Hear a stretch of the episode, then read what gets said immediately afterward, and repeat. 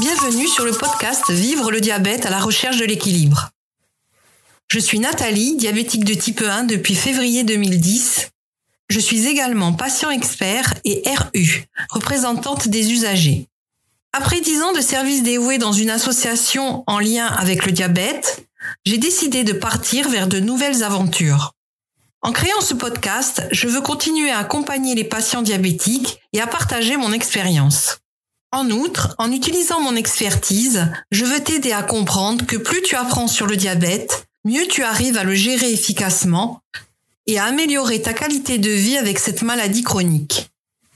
Je m'adresse à toi qui viens de déclarer un diabète, à toi qui es diabétique de type 1 ou de type 2, ou à toi qui es en prédiabète, mais aussi à toi qui soutiens et aide, que tu sois parent ou conjoint, etc. Je m'adresse également à toute personne désireuse de savoir ce qu'est le diabète vu par une patiente diabétique. Je te laisse maintenant avec l'épisode du jour.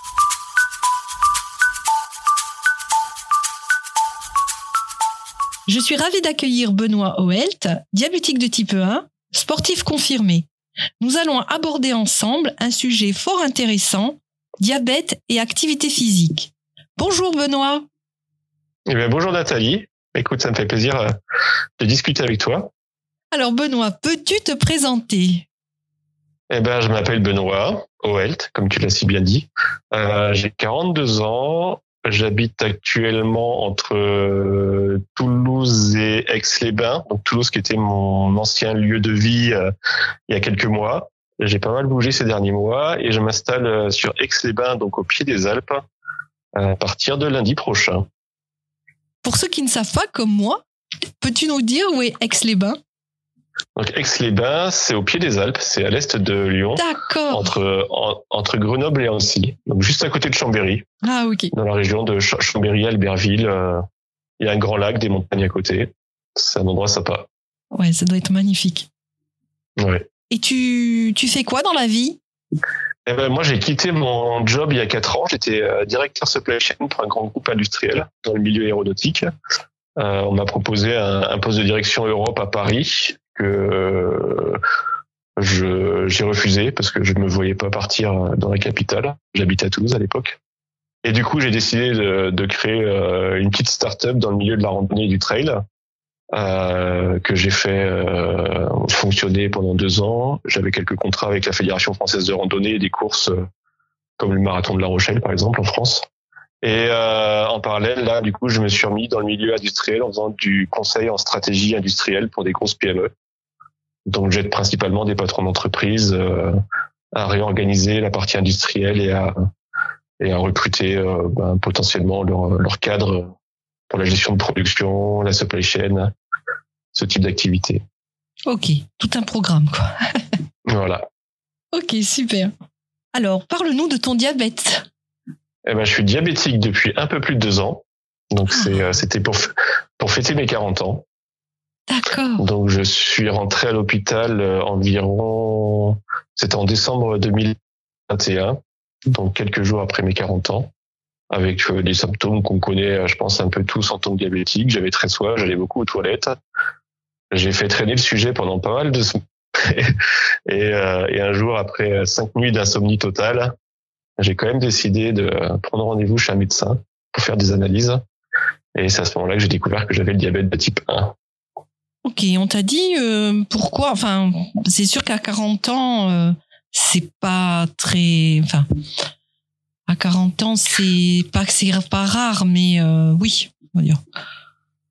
Ouais, alors je sais pas trop. Moi, tu sais, je quand on m'a annoncé ça, je pense que euh, il y a plein d'hypothèses. Hein. Euh, il y avait le Covid à l'époque, il y avait des histoires de vaccination, puis j'avais quand même eu une vie les années précédentes où j'avais modifié pas mal de choses. J'avais quitté mon boulot, j'avais monté une société.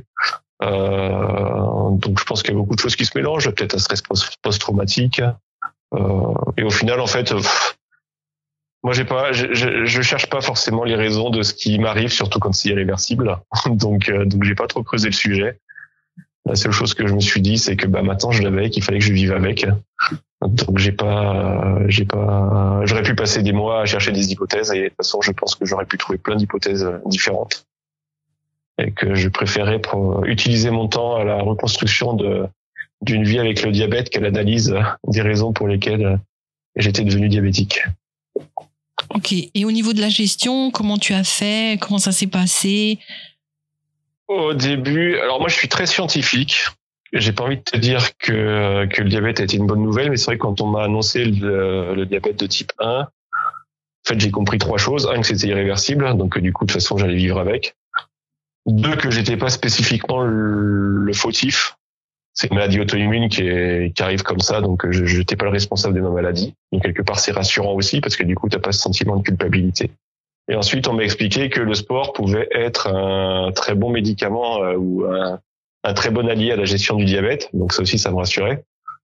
Donc ces trois choses en fait finalement m'ont permis d'accepter je sais pas si on peut dire accepter, mais euh, disons de t'accommoder de m'accommoder sur le fait qu'il fallait que je me prenne en main et que, l'activité physique serait mon allié à ce moment-là. Donc dès que je suis sorti de l'hôpital, euh, bon voilà, on m'a expliqué un peu le, système de dosage, etc., que j'ai compris assez rapidement. Enfin, à l'hôpital, euh, le personnel médical m'a dit que j'apprenais vite. Après, j'ai toujours été, j'ai toujours été assez scientifique et je comprends relativement bien le fonctionnement du corps. Je sais pas si ça m'a aidé. Euh, et puis en fait, dès le lendemain de mon retour à, chez moi, j'étais home trainer à faire du vélo avec un stock de bananes euh, sur la table à côté. Euh, et puis, euh, et puis, je commençais à essayer de voir de quelle façon, en faisant de l'activité physique, ma glycémie allait évoluer. Donc j'ai beaucoup expérimenté. La chance que j'avais à ce moment-là, c'était que ben, du coup, travaillant à mon compte, j'avais pas non plus de contraintes. Donc c'est toujours plus simple en fait quand t'as pas de contraintes de faire des expérimentations sur toi-même parce que tu as le temps, tu as le, la possibilité de te faire à manger, donc du coup de dans un premier temps limiter certains aliments. T'as pas forcément de stress parce que tu t'as pas de t'as pas de réunion, t'as pas de travail, t'as pas de rythme imposé. Donc voilà, j'ai passé pas mal de temps, euh, je pense les trois premiers mois, à, expérimenter euh, dans mon coin euh, les différents protocoles me permettant de vivre avec le diabète. Je te dis pas que ça a été facile tous les jours. Hein. J'ai eu des, des journées assis dans mon canapé, alterner entre hypo, hyper, à surcharger en sucre, surcharger en insuline et euh, avoir des variations énormes qui à un moment donné te donnent l'impression de ne plus rien comprendre. Mais euh, mais euh, voilà, je, comme je te dis, je pense que la chance que j'avais à ce moment-là, c'était de pas avoir de contraintes professionnelles. Et finalement de pouvoir accepter de perdre une journée ou voire deux journées à faire le yo-yo sur ma glycémie et essayer de comprendre comment tout ça fonctionnait. Quoi. Est-ce que tu as fait l'insulinothérapie fonctionnelle? Alors moi j'ai pas fait grand chose. J'ai, euh, tu vois, ça fait deux ans, un peu plus de deux ans que je suis diabétique. J'ai vu deux fois mon diabétologue. Euh, donc j'ai pas, j'ai pas eu énormément de formation sur tout ça. J'ai beaucoup expérimenté dans mon coin. Euh, donc j'ai pas fait l'insulinothérapie fonctionnelle. Non. Donc du coup, l'insulinothérapie, tu te l'es fait tout seul en, en bidouillant, si je puis me permettre. C'est ça. En fait, à l'hôpital, on m'a dit que euh, il fallait que je mette 8 unités d'insuline rapide à chaque repas et 16 unités d'insuline lente euh, le soir euh, par rapport à un niveau standard de qui était mon alimentation à peu près standard à ce moment-là. Et, euh, trois, quatre jours après, voilà. Donc j'ai été hospitalisé pendant quatre jours et en rentrant chez moi, j'ai appliqué ce protocole et j'ai vu que j'avais des variations de glycémie. donc intellectuellement, moi, je suis plutôt assez perfectionniste sur sur tout ce qui touche à la science. Et voyant ces variations, bah, du coup, j'ai fait mes propres ajustements assez rapidement. Donc, au lieu d'être à 8, parfois j'étais à 6, parfois j'étais à 12. Et, euh, et puis, j'ai compris en lisant euh, deux, trois articles sur Internet que c'était associé à un volume de glucides que je pouvais manger. Et donc, j'ai mis en place mon propre protocole personnel euh, et mes propres ajustements en fonction de mes observations. D'autant plus que je faisais du sport à ce moment-là, donc je me rendais compte qu'en faisant du sport aussi, ça me permettait de limiter euh, la prise d'insuline euh, à certaines périodes de la journée. Donc tout ça, je l'ai construit euh, dans mon coin, sans forcément avoir et ça fonctionne un du tonnerre. particulier. Et eh ben ça a fonctionné du tonnerre parce que donc j'étais hospitalisé en décembre. J'ai revu mon diabétologue au mois de mars, quatre mois après. Et euh, j'étais à ce moment-là, il a été surpris parce que euh, j'avais euh, une hémoglobine glyquée à 5,2%, donc quatre mois après mon, mon admission à l'hôpital. Donc là, mon diabétologue m'a dit que bon, j'avais compris le, fonctionnement de l'insulinothérapie. Je pense que le fait que j'ai réussi à avoir ce, résultat parce que j'étais assez euh, strict sur mon mode de vie, peut-être un peu trop. Donc je m'imposais quand même des contraintes qui étaient assez importantes. Euh, et en fait, en ayant ce résultat euh, et en discutant avec mon diabétologue, ça m'a permis aussi de comprendre que je pouvais lâcher un peu plus euh, de lest sur mon mode de vie et m'accorder un peu plus de, euh, de liberté dans ma façon de m'alimenter et de vivre mon diabète. Ce qui fait que là aujourd'hui, je suis environ à 5, je suis environ à 5,4 de d'hémoglobine glyquée. Par contre, aujourd'hui, je je fais plus du tout attention. vu le sport que je fais, j'ai plus besoin de surveiller ma glycémie dans la journée. Je sais qu'elle est relative. Je sais à peu près en fait de tête où, où j'en suis. Ouais, super. Et j'ai j'ai rarement de grosses surprises sur l'évolution de ma glycémie. Après voilà, je fais 15 à 15 à 20 heures de sport par semaine. Et, euh, j'ai réduit énormément. Oh, c'est vraiment le secret bah, l'activité physique. Je pense que c'est ouais, je pense que c'est le secret hein, parce que enfin le secret. Je pense que, ça fait partie des choses. le secret que tout ouais, le monde c'est le secret dans le sens où je pense qu'il y a plein de secrets. C'est-à-dire que finalement, en fonction de ton alimentation, je pense que tu peux ne pas faire d'activité physique et avoir une alimentation saine qui te permet de, de réguler ta glycémie. Après, euh, voilà, quand tu fais 15 à 20 heures de sport par semaine, tu peux t'autoriser euh, deux McDo par semaine si tu veux. Enfin, tu peux t'autoriser des excès un peu plus importants. Juste après l'activité physique, puisque ton corps en fait consomme ce que tu es en train d'assimiler. C'est ça. Donc du coup, tu as, un plus grand degré de liberté, je pense, quand tu fais de l'activité physique sur ton alimentation que tu ne peux l'avoir quand tu fais un peu moins d'activité physique. Donc je pense qu'on peut gérer quelle que soit la situation. Par contre, le sport t'offre de la liberté dans ta gestion. Oui, oui c'est tout à fait ça. Mm. C'est vraiment, euh, faut, faut faire, enfin, il faut. Il est bien de faire euh, de l'activité physique en fonction bah, de, de, de, ce qu'on mange. Hein. Si on mange beaucoup, on en fait beaucoup. Si on mange plus, un peu, et on en ouais, fait alors moi je vois différent. Moi, je vois plutôt à l'inverse. moi, je vois plutôt le côté, je fais du sport et j'adapte mon alimentation en fonction de, du sport que je fais. Je cherche pas à faire du sport pour compenser quelque chose. Moi, j'aime le sport. Donc, je fais du sport. Par contre, l'alimentation, c'est mon énergie, c'est mon moteur. En fait, c'est ce qui vient alimenter ma pratique sportive. Donc, j'ai peut-être aussi euh, développé, ce qui n'était pas le cas avant, mais grâce, grâce au diabète et au sport, aujourd'hui, je perçois plus l'alimentation comme étant de l'énergie, tu vois. Donc, j'ai vraiment compris le fonctionnement des calories, des micronutriments, euh, bah, des glucides, des lipides. Euh, des, des protéines, etc. Donc euh, d'équilibrer un petit peu tout ça, ce que je comprenais euh, déjà un petit peu avant, mais pas aussi bien qu'aujourd'hui. Mais donc aujourd'hui, j'assimile plutôt l'alimentation comme étant un moyen d'avoir de l'énergie pour pouvoir vivre. Donc peut-être que je recherche moins le plaisir, c'est-à-dire que j'ai quand même coupé pas mal de choses que je, m'autorise de temps en temps. Euh, par contre, en fonction de l'activité sportive. Par contre, je j'ai pas de frustration. Tu vois, avant, je pendant les premiers mois de ma vie diabétique, j'avais des frustrations alimentaires. Euh, j'ai changé mon hygiène alimentaire et aujourd'hui, si tu veux, ces frustrations n'existent plus parce que j'ai changé mon mode de vie en fait. Donc en changeant mon mode de vie, j'ai changé mes habitudes et mes anciennes habitudes qui auparavant étaient euh, compliquées à modifier. Tu vois, j'étais un, un fan de fromage. Je mangeais beaucoup de fromage avec du pain plusieurs fois dans la journée. Donc au début, quand euh, je me suis dit que c'était pas forcément très bon pour euh, la gestion de mon diabète, puisque je mangeais beaucoup de glucides, et donc du coup je mettais beaucoup d'insuline. À chaque fois que j'avais envie de manger du fromage, je faisais 10 pompes. Et donc du coup, j'essayais de transférer une habitude en, faisant autre chose. C'est peut-être une forme de punition, tu vois. Mais euh, voilà, j'ai essayé de trouver toujours des clés pour essayer de modifier un peu mes habitudes alimentaires c'est pas forcément ce que je conseille à tout le monde. Hein. Moi, c'était ma décision personnelle.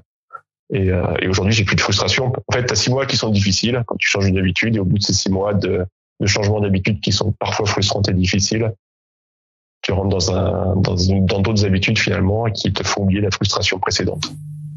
Mais le sport, tu en fais depuis longtemps. Enfin, ça veut dire c'est pas c'est pas le diabète qui t'a mis au sport. Tu étais tu étais déjà sportif.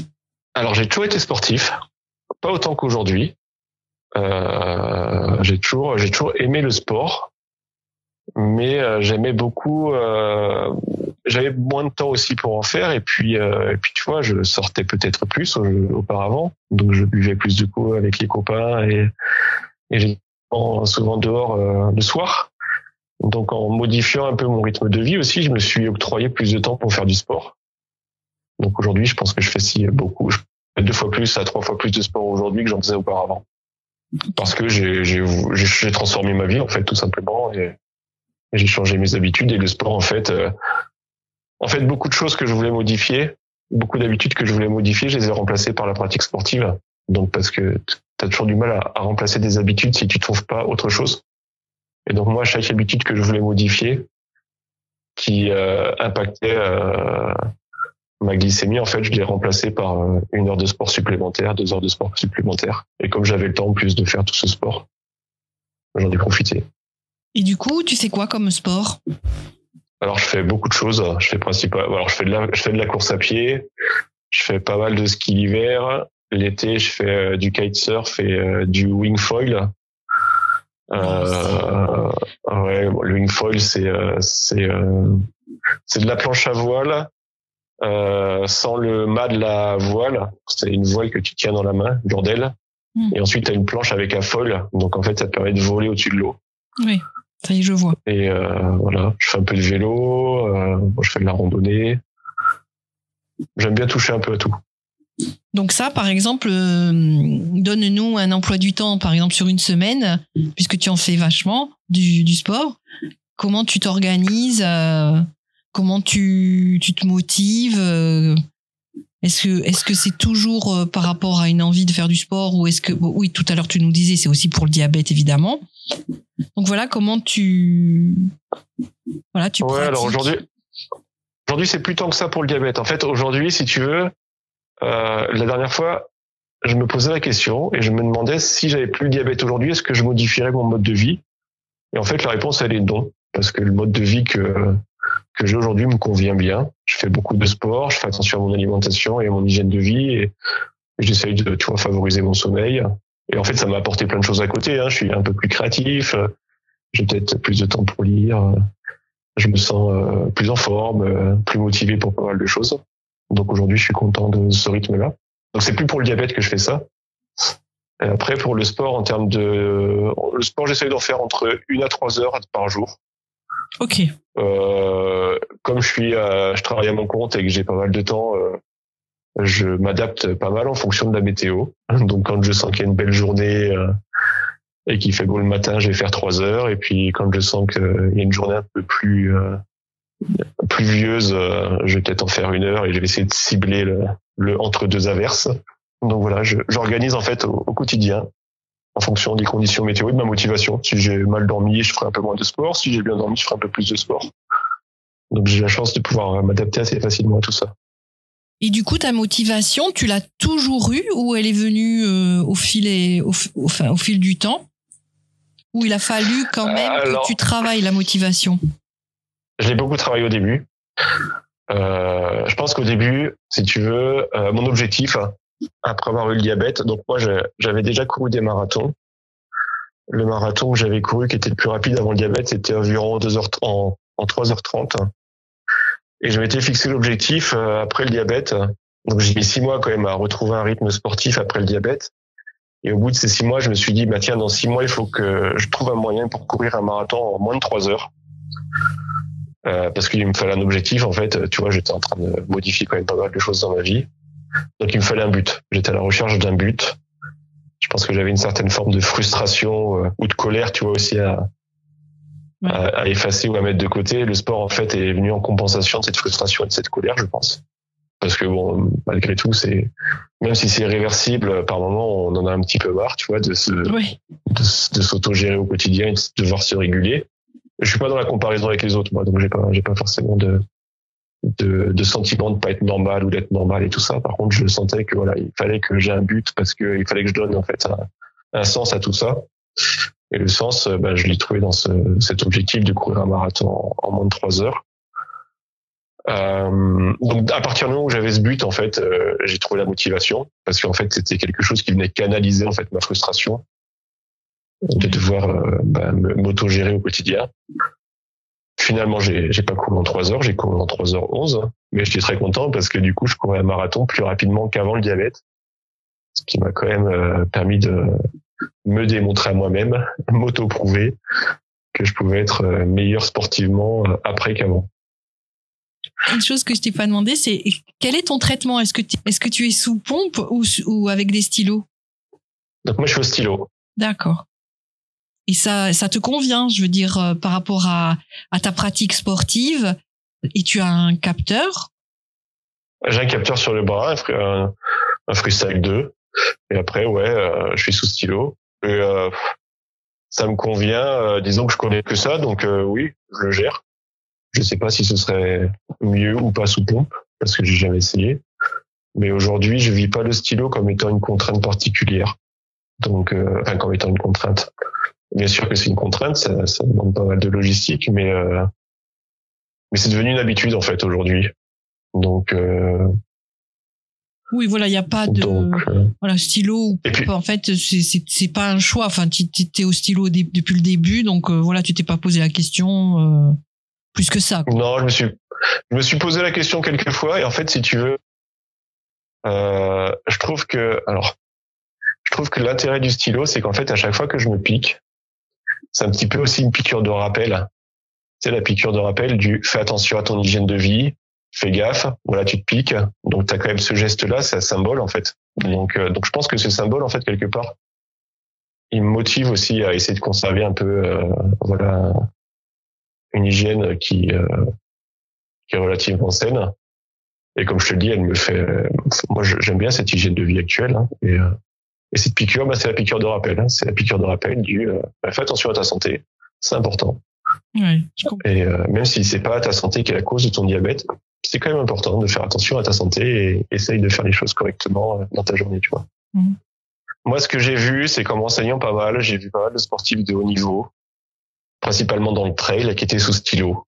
Donc je me suis dit, si les sportifs qui sont bons dans le trail sont sous stylo, il y a peut-être une raison qui est associée à ça. J'ai pas trop essayé de creuser les raisons, mais tu vois, sur un trail de 20-25 heures, potentiellement, tu peux arracher ta pompe, tu peux avoir des problèmes euh, de fonctionnement, etc. Un stylo tombe rarement en panne et s'arrache rarement. Il est dans une poche, dans ton short. Ouais. Et à part des variations de chaleur, t'as pas trop de risques. Et je pense que ça fait partie aussi euh, sur toi des. En fait, si t'as si t'as une pompe sur un trail de 20 heures, tu vas être obligé d'avoir ton stylo sur toi, parce que du coup, si ta pompe tombe en panne ou elle s'arrache, tu as besoin d'avoir un moyen de mm. de compenser. Ouais, donc moi finalement d'avoir le stylo, euh, je, l'ai quoi. Et puis si j'en ai besoin, j'utilise. C'était surtout pour la basale en fait, pour la lentus, enfin pour la lente. Ouais, alors après moi ce que je vois l'intérêt du, du stylo, c'est que du coup tu as deux produits différents. Et moi je si tu veux la, la base donc la lentus que je mets la veille quand je fais beaucoup de sport, en fait elle me suffit j'ai plus besoin de mettre d'insuline rapide le lendemain. Toi, quand je, fais des journées à 4 heures de sport par jour, en fait, j'ai plus qu'à réguler ma basale. Et en fait, je sais à peu près comment l'activer. Tu vois, par exemple, quand j'ai une course, si j'ai mis de la basale la veille, que je prends pas de rapide, euh, non, si je mets de la lentus. Donc, si j'ai mis de la lentus la veille et que je prends pas d'insuline rapide au petit déjeuner, je sais que si je vais courir 2 km à un rythme très cool avant la course, ça va réactiver un peu l'insuline lente et ça va me permettre de m'alimenter euh, pendant l'effort physique. En fait, j'ai pas très peur de l'hypoglycémie parce que j'ai l'impression qu'une hypoglycémie c'est plus facile à rattraper en mangeant du sucre qu'une hyperglycémie où finalement si tu es en hyper pendant une course, il faut que tu t'injectes de l'insuline et le temps de réaction de l'insuline, tu vas beaucoup moins la maîtriser mm. que l'absorption de sucre. Donc finalement, je vais plutôt préférer être assez bas quand je cours. Donc moi, je suis très bas quand je cours euh, et que je fais mes courses. Parce qu'en fait, je vais favoriser l'absorption de sucre, essayer de manger le plus possible. Oui. Parce que quand tu fais des efforts longs, en fait, le problème, c'est que si tu manges pas suffisamment, à un moment donné, tu as ce qu'on appelle le mur, où tu as des problématiques de, de gestion d'énergie.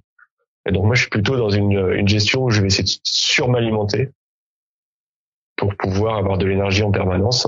Et donc c'est pour ça que j'aime bien aussi euh, l'utilisation de, bah, de l'insuline lente que tu n'as pas quand tu es sous pompe, puisque finalement, tu as que le même produit qui euh, qui va être injecté d'une façon différente. Alors, c'est, je l'ai pas essayé, c'est mon ressenti. C'est pas une vérité scientifique, mais c'est comme ça aujourd'hui que je le perçois et ça me va. Oui, c'est l'essentiel. Hein. C'est que ça, ça, ça. bien pour toi en fait. Hein. Je pense qu'il y a beaucoup de psychologique là-dedans. C'est-à-dire que si tu sens que quelque chose te convient, il faut rester dans ce qui te convient parce que euh, le psychologique peut aussi te permettre euh, de mieux gérer les choses. Tout à fait. Et il y a aussi le fait que euh, je trouve, je suis peut-être pas encore suffisamment prêt à, à exposer une pompe qui est un peu plus grosse que mon capteur sur mon corps. Mm. Donc je pense qu'il y a peut-être aussi une petite barrière psychologique à l'entrée de, de l'intégration d'un dispositif médical supplémentaire sur ma peau. Mais en fait, c'est vrai que les, les, sportifs de haut niveau, quoi, ils ont pas de, de pompe en fait. Hein. Enfin, je, je, là de mémoire, j'arrive pas à, à, les voir avec une pompe. En fait, je les vois à chaque fois avec un stylo. Donc, bah, c'est que ça ouais, doit y avoir une, voilà, quoi, c'est, j'ai pas la raison principale. Alors, je sais que sur trail, j'avais discuté avec André Simon, qui est un ultra trailer, qui est très connu dans le monde parce qu'il a gagné la Saint-Élion, par exemple. Il a gagné pas mal de grandes courses. Donc, la Saint-Élion, c'est une course très connue en France. Et en discutant avec lui, euh, ce qu'il m'avait dit, c'est que lui, il avait peur de l'arrachement. Donc, finalement, euh, parce qu'en fait, quand tu fais du trail, t'as, tu cours au milieu des arbres, des, euh, des buissons, des, de la roche, etc. Donc, euh, il préférait être sous stylo. Et puis parce qu'en plus, il, il, pour les mêmes raisons, lui en fait, il, régulait sa lentus avec deux injections par jour. Donc lui, ce qu'il fait, c'est qu'il fait deux injections par jour, une euh, le matin et une en cours d'après-midi, où en fait, il divise par deux ses unités d'insuline lente. Et c'est comme ça qu'il régule en fait son, son effort à venir. D'accord. Et au niveau du, du sport, enfin de comment dire de la pratique, quand tu cours, est-ce que ça te fait monter le la, glycémie ou plutôt descendre? Parce que bon, euh, moi je sais, enfin si je prends ma petite échelle, euh, moi ça dépend ce que je fais. Et euh, des fois, j'ai j'ai la, la, glycémie qui descend. Et si je fais, par exemple, des efforts, par exemple, beaucoup de cardio, j'ai l'insuline qui, qui remonte. Ok, est-ce que ça. te fait pareil? Ouais, alors euh, ça dépend, ça dépend beaucoup de l'intensité. C'est ça. Donc moi je cours beaucoup au cardio, donc j'ai ma montre avec euh, voilà ma ceinture cardiaque. Et effectivement, quand tu es dans un rythme d'endurance, donc cardio bas, ça va tendance à faire descendre la glycémie. Et quand tu es dans un rythme euh, cardio haut, euh, ça va faire monter la glycémie parce qu'en fait, tu as une génération de cortisol et d'adrénaline euh, qui, qui en fait euh, produisent de la, enfin, injectent de la, des glucides supplémentaires. ils sont, ils sont hyper glycémisantes. C'est ça. Et donc du coup, en fait, si tu vraiment sur des courses très rapides, tu vas avoir tendance à avoir une montée de d'insuline, euh, montée de glycémie au début. Si tu es sur l'endurance, ça va baisser. D'accord, ok, bon, bah, c'est. Alors encore une fois, je pense que encore une fois, ce que je dis, c'est pas des vérités, c'est des observations personnelles. peut-être, peut-être que pour certains c'est différent, mais. Euh... Oui, mais non, mais moi ça me fait pareil. Hein. C'est. Euh... Ouais, ouais, mais je pense que ça fait pareil pour beaucoup de monde. Mais j'ai vu aussi des gens pour qui c'était différent, donc, euh, oui, je pense que ça. En fait, ce que je note moi, est unique. Hein. Un diabétique, Exactement. Pas, euh, le même que que son voisin. Hein. Exactement. Et puis, euh, et puis euh, tu te rends compte aussi que ton métabolisme joue beaucoup. Tu vois, moi, j'ai un métabolisme de personne qui est endurant parce que je fais beaucoup de courses longues. Et donc, du coup, j'ai un métabolisme qui est assez optimisé aussi pour la consommation des, des graisses. Donc, j'ai un besoin en sucre qui va être moins important que certaines personnes parce que euh, j'ai un processus lipidique qui fonctionne plutôt pas mal. Alors, dis-nous si tu as des nouveaux challenges qui arrivent, des projets au niveau sportif parce qu'on te voit sur les sur les réseaux sociaux avec euh, ton compte Instagram euh, DT1 Runner, c'est ça? DT1 Runner, oui. Et du coup, euh, moi je te suis sur Instagram et, alors qu'est-ce qu'est-ce que tu as comme projet? Eh ben, j'ai pas mal de courses encore cette année. Euh, je vais pas faire l'inventaire de toutes les courses, mais on va dire que les deux plus principaux objectifs, ça va être le marathon de Paris là au mois d'avril, donc toujours avec l'objectif de le courir en 3 heures, puisque le premier marathon, j'avais couru en 3h11, comme j'ai dit tout à l'heure. Puis j'ai refait un marathon euh, six mois après que j'ai couru en 3h07. Donc là, j'espère bien que cette année, j'ai réussi à, à, franchir la barre des 3 heures.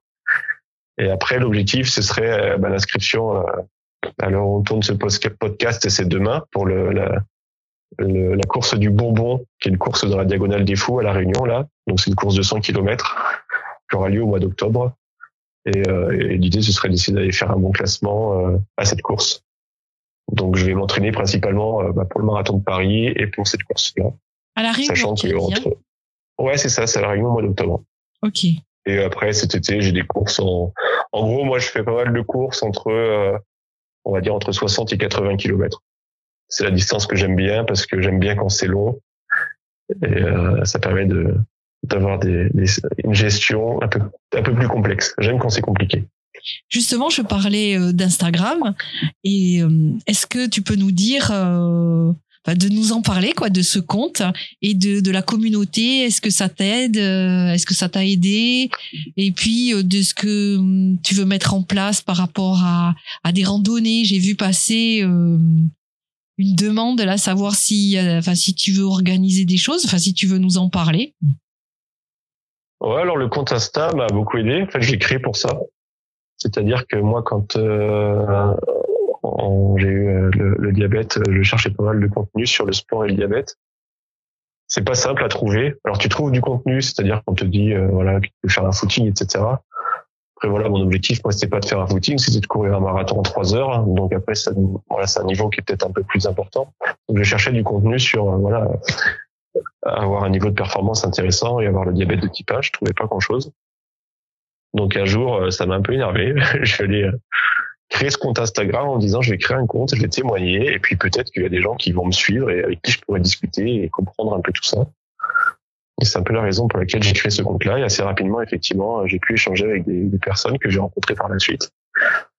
J'ai aussi euh, découvert l'association Type 1 Team, hein, qui est l'association de coureurs diabétiques, dans laquelle il y a beaucoup d'échanges aussi sur toute la gestion euh, pendant les courses.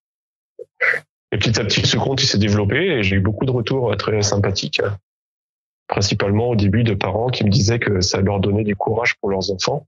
Ah oui. Et finalement, euh, voilà, le fait de sentir que j'avais aussi euh, ben, peut-être euh, ce pouvoir d'influence par rapport à ce que je faisais, ça m'a donné envie de continuer parce que je me suis dit si ben, surtout quand ça touche aux enfants, je me suis dit si tu peux motiver un enfant ou deux ou un parent ou deux parce que c'était plutôt les parents qui que ça motive mais si ça peut les rassurer euh, de voir qu'il y a des euh, gens qui ont le diabète et qui font du sport, euh, autant continuer à animer ce truc, ce compte Insta. Je suis pas, je suis pas, je suis pas un, influenceur dans l'âme. J'ai souvent du mal à, poster quelque chose ou à me mettre en avant.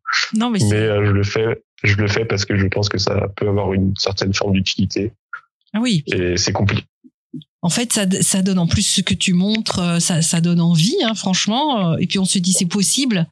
Tu vois, ce c'est possible, c'est très important de dire bon si lui il le fait, pourquoi je pourrais pas le faire? Et tu parles des parents.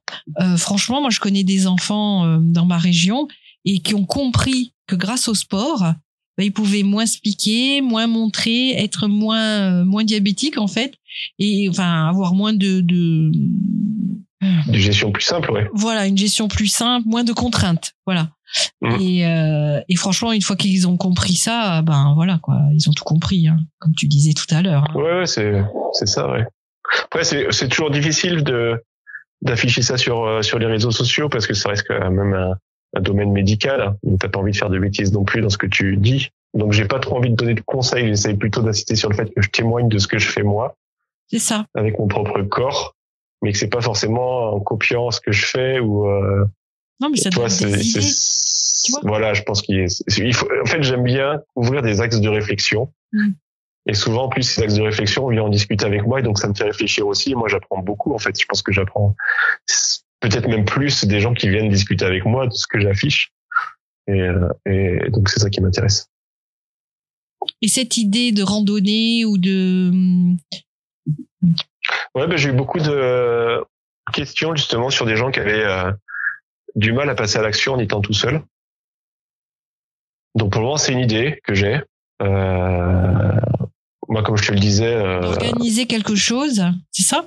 Ouais, ce serait de, peut-être même plusieurs choses euh, pour tout type de niveau. Tu vois, je sais que ben, il y a des gens qui ont, qui ont, peur de partir en bivouac et dormir dans une tente. Donc c'est quelque chose que moi je fais assez régulièrement même tout seul, ça m'arrive, tu vois, de partir tout seul avec mon diabète, une tente et, et de dormir en montagne.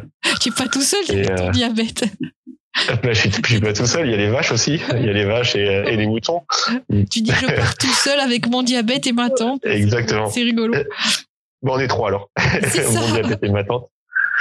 Mais euh, voilà. Et donc ça, je sais que moi, j'ai pas, j'ai pas peur de tout ça en fait. Je me dis de toute façon, on trouve toujours une façon de gérer. Ça c'est génial. Euh, j'ai jamais eu, tu vois, je suis allé faire du kitesurf euh, au milieu du Sahara, euh, en Mauritanie, euh, au milieu de la mer, faire des grandes traversées, etc. Bon, j'avais un coca sur le dos et je partais. Et, de toute façon, je me dis, c'est en essayant qu'on comprend. Euh, mon bilan personnel, euh, encore une fois, je dis, faut pas le copier, c'est qu'à chaque fois que j'ai eu des moments difficiles, j'ai toujours réussi à trouver une solution ou à gérer, ou mon corps il a géré pour moi parce que euh, il, y a la scène survie et il lâche pas exactement. Donc euh, même dans des situations où j'étais sur l'eau. en hypo à 55 et qu'il fallait que je rentre sur la plage pour trouver une source de sucre dans un thé euh, marocain ou quoi que ce soit, ben, mon corps il a tenu jusqu'à ce que euh, il puisse euh, il puisse trouver sa source d'énergie. Donc voilà, moi je pense que le corps il, a toujours, tu vois, c'est. Je dis toujours, le corps ne nous laisse pas mourir. Je pense. Alors après. Après, faut exagérer non plus. voilà, faut, faut pas pousser le vice. Mais toi, je fais souvent la, comparaison avec quelqu'un qui, qui surfe et qui se fait manger la jambe par un requin il arrive toujours à trouver la force de rentrer à la plage sur la plage, de rentrer à la plage. Et euh, en général, c'est quand il sait que les secours le prennent en charge qu'il tombe dans les pommes. C'est-à-dire que le corps, il a l'instinct de survie qui fait qu'à un moment donné, il va s'accrocher jusqu'à être en sécurité. Et, euh, et, voilà. Et je pense que souvent, on s'auto-limite. Et en fait, nos limites, elles sont beaucoup plus euh, plus lointaines que celles qu'on imagine. Et donc, on, on peut s'autoriser beaucoup de choses. En fait, notre cerveau va nous bloquer très rapidement alors que corporellement, je pense que notre corps il peut aller très loin. Mm. Et, euh, et c'est, moi j'aime bien ça, cette recherche justement de, c'est le sentiment de la limite réelle. Ouais. En fait, c'est non, c'est pas de la peur parce qu'en fait, euh, tu, je suis persuadé que que le corps il a des capacités euh, impressionnantes, bien plus impressionnantes que celles qu'on imagine. Je suis persuadé qu'on a 95% de nos peurs qui sont infondées oui, voilà. Et donc, euh, je pense que souvent, on a peur de quelque chose qui n'est pas une peur réelle, c'est plutôt une une obsession qu'on va faire sur un risque potentiel. C'est ça. Mais euh, tant qu'on tant qu'on n'est pas dans la situation, en fait, euh, on, ça reste qu'un risque potentiel. Exactement. C'est une obsession ouais, de, de nos peurs éventuelles.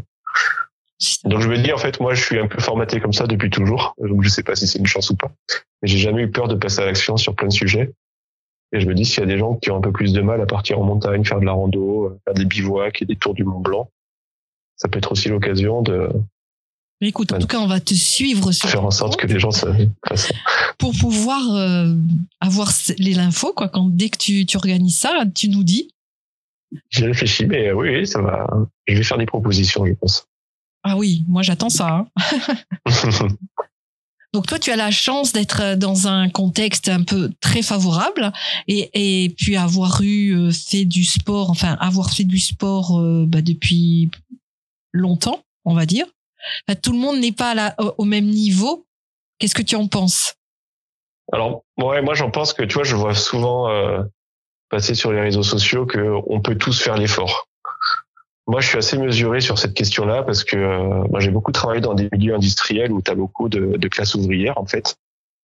Et, euh, et, souvent, la classe ouvrière, c'est des gens qui sont très contraints par leur euh, productivité sur leur poste de travail, donc qui n'ont pas, forcément le temps euh, de quitter leur machine de production pour aller faire une petite marche à midi ou, ou qui n'ont pas forcément non plus le choix de leur alimentation parce qu'en fait, c'est des gens qui sont payés au SMIC et qui finalement euh, mangent euh, avec leurs quatre enfants ce qu'ils peuvent se payer aussi, n'ont pas forcément le temps de euh, préparer à manger le soir. Moi, j'avais dans mes équipes, tu vois, par exemple, des gens qui faisaient des métiers qui étaient très contraignants, très difficiles, et finalement, bah, c'était des personnes, les seules personnes qui acceptaient de faire ces métiers-là, c'était des personnes qui étaient vraiment en galère personnelle, qui étaient veufs ou veuves, et qui finalement cherchaient cherchaient de l'argent pour pouvoir nourrir leurs enfants parce qu'ils avaient elles avaient quatre enfants et qu'il fallait s'en occuper. Donc, euh, donc je pense qu'en fonction du contexte personnel, de ta vie, de ton éducation, de ton niveau social, on n'est pas tous égaux face à notre capacité à mettre en place des démarches pour euh, pour gérer le diabète. Donc moi je pense qu'on a voilà on a il y a des gens qui ont plus de chance, des gens qui en ont un petit peu moins. Donc je suis pas dans le je pense qu'il faut que chacun arrive à faire ce qu'il arrive à faire. Je pense qu'il faut pas être dans la culpabilisation, euh, voilà, de, de de pas en faire autant qu'un autre ou euh, faut trouver son rythme. Donc forcément qu'on sait que le sport c'est bon pour la santé, que c'est bon pour la gestion du diabète, mais je pense qu'on n'a pas tous le temps de de mettre en place certaines démarches. Donc ouais, euh, c'est toujours difficile, tu vois, de, de conseiller ces choses-là. Et euh, c'est sûr que si on peut monter deux, deux étages à pied plutôt que de prendre l'ascenseur, c'est toujours ça de prix. Donc je dirais qu'il faut essayer de prendre ce qu'on peut prendre mais que forcément, quand on est dans une, on a été dans une famille où on n'a pas eu l'habitude de faire du sport, on a été dans une famille où on n'a pas appris euh, l'alimentation. Tu vois, moi, ma, maman était prof de cuisine, donc euh, depuis très jeune, je sais comment fonctionnent les équilibres alimentaires. Ouais, tout le monde n'a pas cette chance-là. Et, euh, et c'est compliqué à apprendre, hein. c'est pas simple. Hein. Moi, je suis très nul en orthographe, je fais des fautes d'orthographe euh, et j'ai beau essayer d'apprendre et de lire des livres et, et ben je fais toujours des fautes d'orthographe. Donc je pense qu'on a tous des capacités qui sont pas les mêmes. Moi, je suis nul en français, je suis nul en, orthographe, je suis bon en sciences, c'est comme ça. Et ben, je pense qu'il y a d'autres personnes qui sont peut-être meilleures aussi euh, en, orthographe et qui sont qui ont plus de difficultés pour pour comprendre certains certains concepts scientifiques et, et c'est comme ça et c'est pas grave. Hein. Chacun chacun c'est chacun son niveau, chacun sa compétence et chacun ses qualités. Et je pense qu'on est tous le reflet de nos, propres qualités, on en a tous, mais qui sont différentes. Tout à fait. Puis l'activité physique, elle peut se faire euh, en faisant le ménage, euh, en allant dans le jardin, comme tu dis, en montant les escaliers, en allant acheter le pain à pied. Enfin voilà. Exactement. Il y a plein de choses qu'on peut trouver. Ou, euh, ou bien se lever un petit peu plus tôt pour faire un quart d'heure ou 20 minutes de sport à la maison le matin avant de s'en aller travailler. Après, bon, après, c'est une question de motivation aussi. Ouais, mais euh, c'est peut-être une Enfin, tu vois, j'en sais rien. Je, je reprends l'exemple de des personnes là, qui, qui, qui travaillaient dans mes équipes à l'époque, euh, qui faisaient de boulot parfois parce que euh, leur premier boulot leur permettait pas de nourrir la totalité de leurs enfants et, qui du coup euh, après une journée de production allaient faire le ménage Mm. Dans euh, dans un hôtel et puis qui rentrait à 23 heures minuit et puis le matin se à 5 heures du matin pour pouvoir euh, commencer à s'occuper de leurs enfants euh, euh faire à manger les amener à l'école je pense qu'on n'a pas et, je pense qu'en fait ces gens-là il y en a beaucoup j'en suis persuadé parce que tu vois dans dans, le, dans l'industrie 80% de la population c'est allez on va dire 70% de la population c'est une population ouvrière sans, sans dénigrer quelques quelques sans dénigrer les professions, mais il y a beaucoup de gens qui sont sur des standards téléphoniques. Quand tu es sur un standard téléphonique, ben on t'appelle, il faut répondre. Hein. pas, tu dois être devant ton poste, tu as des pauses. Mais, mais je pense que oui, effectivement, il y a de la motivation. Par contre, la motivation, elle vient aussi de ton éducation. C'est-à-dire que, que c'est plus simple de se motiver euh, quand tu as été éduqué d'une certaine façon. Donc, tu as beaucoup de choses qui, qui te définissent. Ton histoire te définit beaucoup, ton environnement te définit beaucoup. Et souvent, quand on veut changer, il faut aussi apprendre à changer son environnement. Et euh, parce qu'on est le fruit de, notre environnement et souvent changer son environnement c'est compliqué.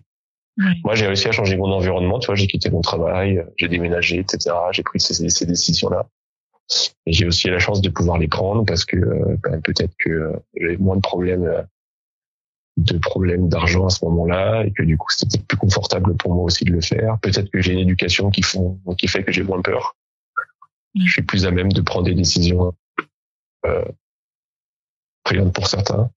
Je pense que tout ça, c'est c'est il y a plein de facteurs. C'est propre à chacun. Ouais, il y a, ouais, il y a plein de facteurs et c'est très compliqué. Euh, c'est c'est pour ça que je pense qu'il faut. Euh, moi, je donne pas, je donne peu de conseils. Je pense que chaque chaque personne est différente et qu'après, euh, peut-être qu'en rentrant dans des cas particuliers, tu arrives à trouver des clés et des solutions.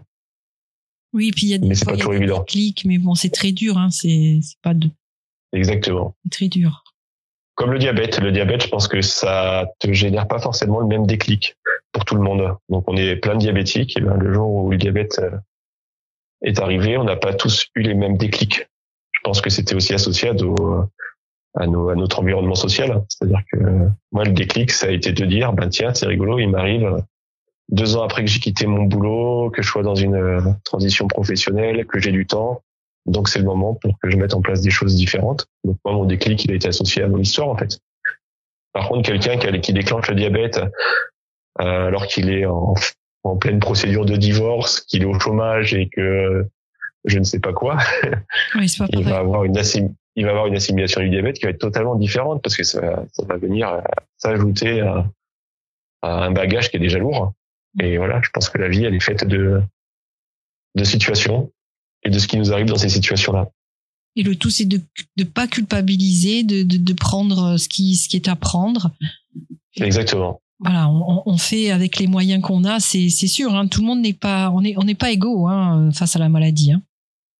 Bah ouais, ouais. Et puis la vie est difficile. Hein, je pense, euh, la vie, euh, je pense que la vie elle est difficile. Hein. Je pense que ça c'est une vérité. Par contre, je pense que c'est notre faculté à, à, avancer dans cette vie euh, qui peut-être fait que, que certaines personnes soient, soient différentes que d'autres, mais euh, la vie elle est difficile pour tout le monde et on n'a pas tous les, les mêmes facultés, je pense, à, à positiver dans certaines situations ou, à, ou à se prendre en main et, et, et je pense qu'il faut pas culpabiliser quelle que soit notre situation. Faut, faut accepter aussi que après, on a de la chance, si je puis dire, d'avoir une belle communauté de gens qui s'entraident, comme nous on, on, essaye de le faire aujourd'hui, dans le sens où euh, bah, on essaye de, de positiver quand même, hein, et, euh, et de montrer que, que de toute manière, il y a, y a plein de possibilités.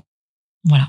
C'est ça. Et je pense qu'il y a plein de gens différents justement sur la communauté qui n'ont pas forcément tous les mêmes idées. Et c'est ça qui est intéressant, c'est que du coup, je pense qu'il y a une richesse de, d'exemples différents. Et comme euh, nous-mêmes, en tant qu'êtres humains, on est tous différents, ça nous permet aussi ben, peut-être de se rapprocher plutôt d'un, d'une personne que d'une autre et de voir un peu les, les méthodes qui nous, qui nous vont personnellement. Et je pense que c'est une richesse, la différence, et, peut-être parfois d'avoir des idées un peu qui sont pas les mêmes. Et, et, et, même si on est en désaccord, euh, ben, il en faut pour tout le monde. Tout à fait. C'est ça qui est bien, ouais. c'est clair. C'est tout à fait ça.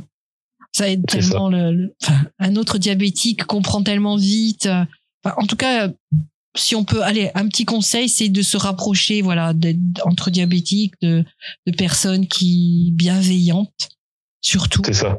Voilà.